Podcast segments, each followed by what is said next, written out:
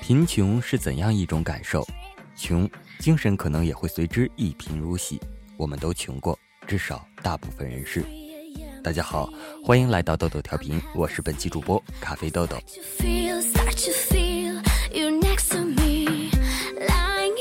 我小的时候，我的奶奶明知道奶粉馊了，还喂给我吃。后来我在人民医院吊针了一个月，差点死掉。这件事情给我造成了终生的痛。长大后，我虽然仍然活着，但我的骨骼明显的比常人要细。我经常在裸露身体的场合，比如说游泳，感觉自己抬不起头来。我的身体也明显不如一般人。我在和异性交往的过程中，也时常自卑，因为我的胳膊比女孩子还细。事实上，我的奶奶不仅是对别人，她对自己也是这样。曾经因为吃馊的饭菜而拉稀几天，家人问他为什么要这么做，他只是说：“我是舍不得。”你不知道，在文革的时候，别说吃米饭，野菜都难吃到。现在的生活富裕了，也不能随便浪费呀。贫穷最悲哀的地方是总觉得什么事情只能拿命当，命比纸还贱。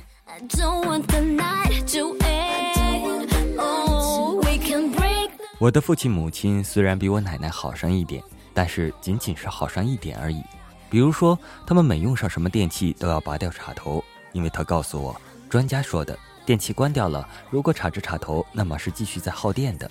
而事实上，他们也试过，不插插头，确实每个月要比插插头要省十几度电。他们还告诉我，积少成多，物以利小而不为。所以，我在家里每用一个电器都要插插头再用。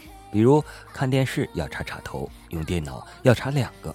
最烦的是拔插空调的那种大插头，有时候会火星四溅。贫穷的悲哀在于让人忘了生活的本质。钱的存在是为了让我们生活的更加美好。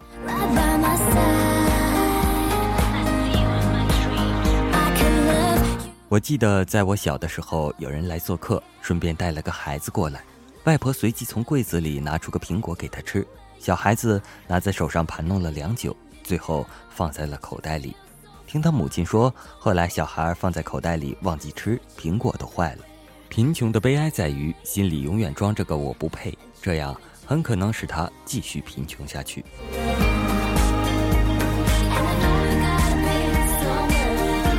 以前在工厂上班，工人赚钱很辛苦，往往一赶工就没日没夜，每天都加班到十点半，早上八点开工，有时甚至是通宵。有人还半开玩笑的说，回家就急着吃夜宵洗漱，连陪老公亲密的时间都没有了。而一个月最多拿六千工资，平均维持在四千左右。我知道他们很辛苦，但绝不是穷到一无所有的地步。然而，我一跟他们讲话，开口闭口就是钱。比如我有时没事从办公室出来，会跟他们聊一会儿，介绍他们买哪个牌子的鞋子、衣服。我没钱呢，你给我钱啊！再比如我说叫他再穷也要给子女上大学，这样对他们会好很多。我没钱啊，你给我钱啊！别人结婚请客吃饭，也互相揣度着送多少钱的红包最划算。别人送多了也不行，立马有人去劝你不要送这么多呀，搞得我们拉不下脸。老板迟发几天工资，车间里就炸开锅了。老板是不是要跑路了？怎么还不发工资？我上次看他买了个玉镯，买镯子有钱，发工资没钱哦。我们老板是个非常爽快的人，虽然他们有些行为我看不惯，但在钱方面他们从不欠人。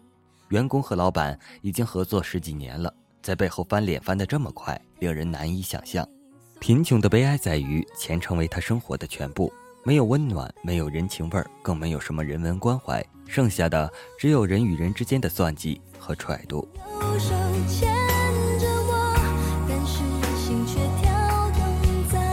说起穷，自然离不开谈钱。可是为什么现在大多数人都在吐槽、抱怨自己的钱不够、现状不满？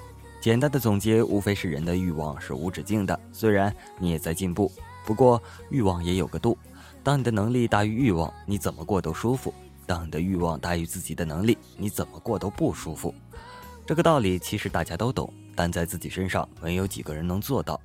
这不妨碍我们歪歪一下，看到了来自伍迪·艾伦这个怪老头的一番论述，整个人都迷离了。两个字：向往。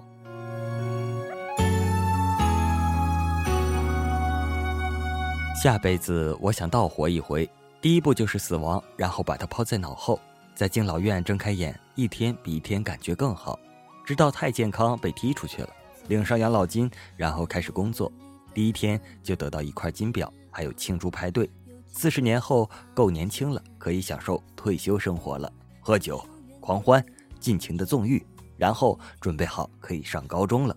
接着上小学，变成一个孩子，无忧无虑的玩耍，肩上没有任何的责任。不久成了婴儿，直到出生。人生的最后九个月，在奢华的水疗池里飘着。那里有中央空调，客房服务随叫随到，住的地方一天比一天大。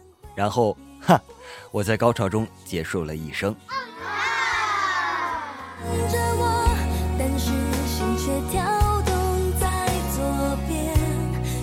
今天的话题跟钱干上了，下面的也是一样。开始挣钱之后，不能再把父母家当食堂，不能睡到自然醒。于是常就想啊，挣多少就算够了，可以把楼口子的川菜馆子当一辈子的食堂，天天睡到大天亮。先不考虑能挣多少，领导说人有多大胆，天有多大产。村民说要想富挖古墓，要想富扒铁路。然后村干部在村民家的墙院上写标语：私造枪支是违法的，武装抗税是可耻的，坚决打击刑事犯罪，紫色惨白斗大。挣多少就算够了，可以分解为两个问题：挣钱的目的是什么？目的明确之后，量出为入，应该挣多少？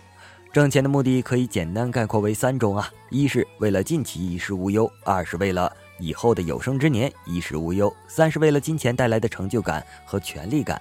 如果目的是前两种，需要进一步问的是：你要的是什么样的衣食无忧？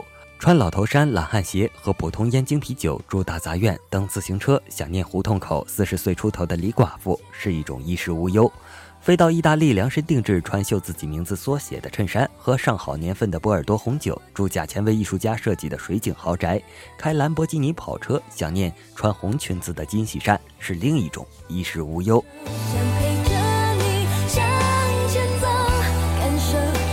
即使现在选定了生活方式，还要能保证将来的想法和现在基本一致，才能确保计算的基本准确。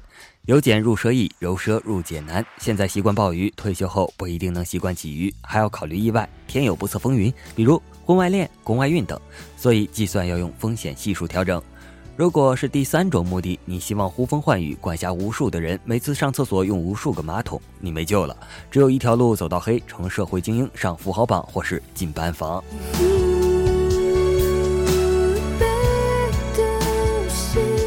生活方式确定，衣食住行、吃喝嫖赌，每年的花销基本可以算出。就算你活到七十五吧，然后用现金流折算法算到今天，算出该挣的数，挣到这个数你就该够了。挣到这个数后，按你预定的生活方式花，花到七十五岁生日的时候，你不剩啥钱，也不欠啥钱，死神不饶你，你就放煤气割手腕，确保预测准确，功德圆满。在一个夏天的下午，我想起年轻时造的阴孽和未来医学可能的进展，估计自己应该比常遇春长寿，比如活到六十。进而，我又大概算了一下自己该挣多少。生活上太简，我受不了。大昭寺的导游说，那个面目古怪的佛像生前是个苦行僧，十三年前在一个山洞里修佛，喝水不动，皮肤上长出绿毛来。颜回说，一箪食，一瓢饮，人不堪其忧，回不改其乐。我不想当绿毛圣人，也不想死得太早太奢，我不敢。为天怒，吃龙肝凤髓可能得非典，请西施陪唱卡拉 OK，我听不懂浙江土话呀。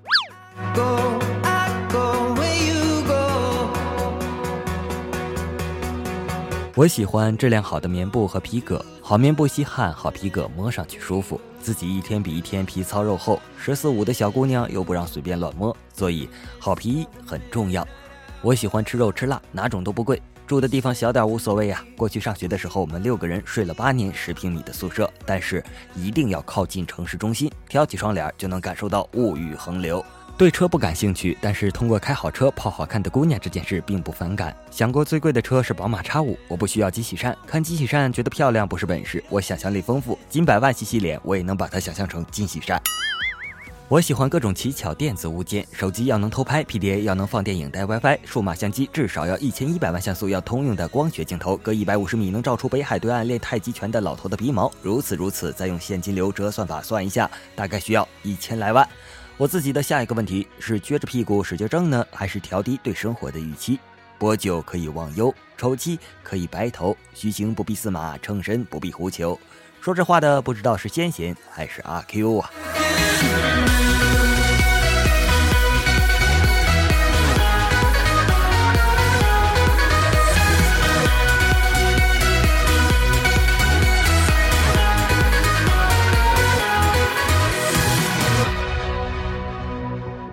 好了，今天的节目就到这里了。我是本期主播咖啡豆豆，我们下期再见。微信公众订阅账号、新浪微博，哈哈，你们去搜这个名字吧。